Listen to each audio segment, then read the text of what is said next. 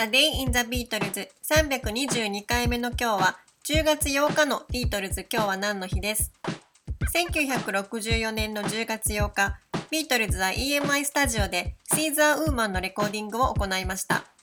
アルバムビートルズ・フォー・セールの制作中にレコーディングされたこの楽曲はポールが録音当日にスタジオ内で作った曲だということです。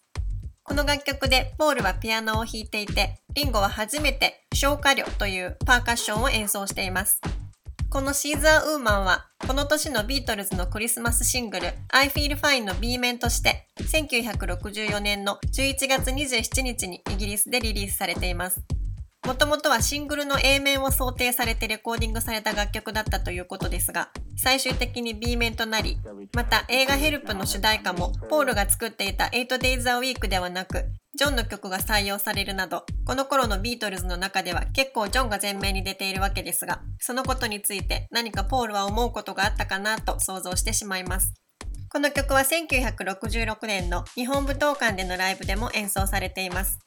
ポールがリズムブルース色の強い作品を書こうと意識して作った曲だということですが、初めて聞いた時、私はこのポールのボーカルがちょっと苦手だなと感じた記憶があります。当時流行り始めていたスカとかブルービート風のギターのカッティングとか、新しいものをちゃんと取り込んで曲に落とし込むポールの才能が詰め込まれている楽曲だと思います。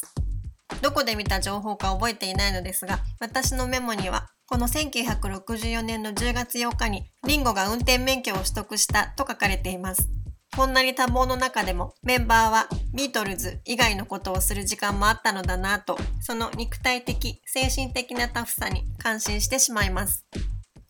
A Day in the Beatles 322回目おしまいです。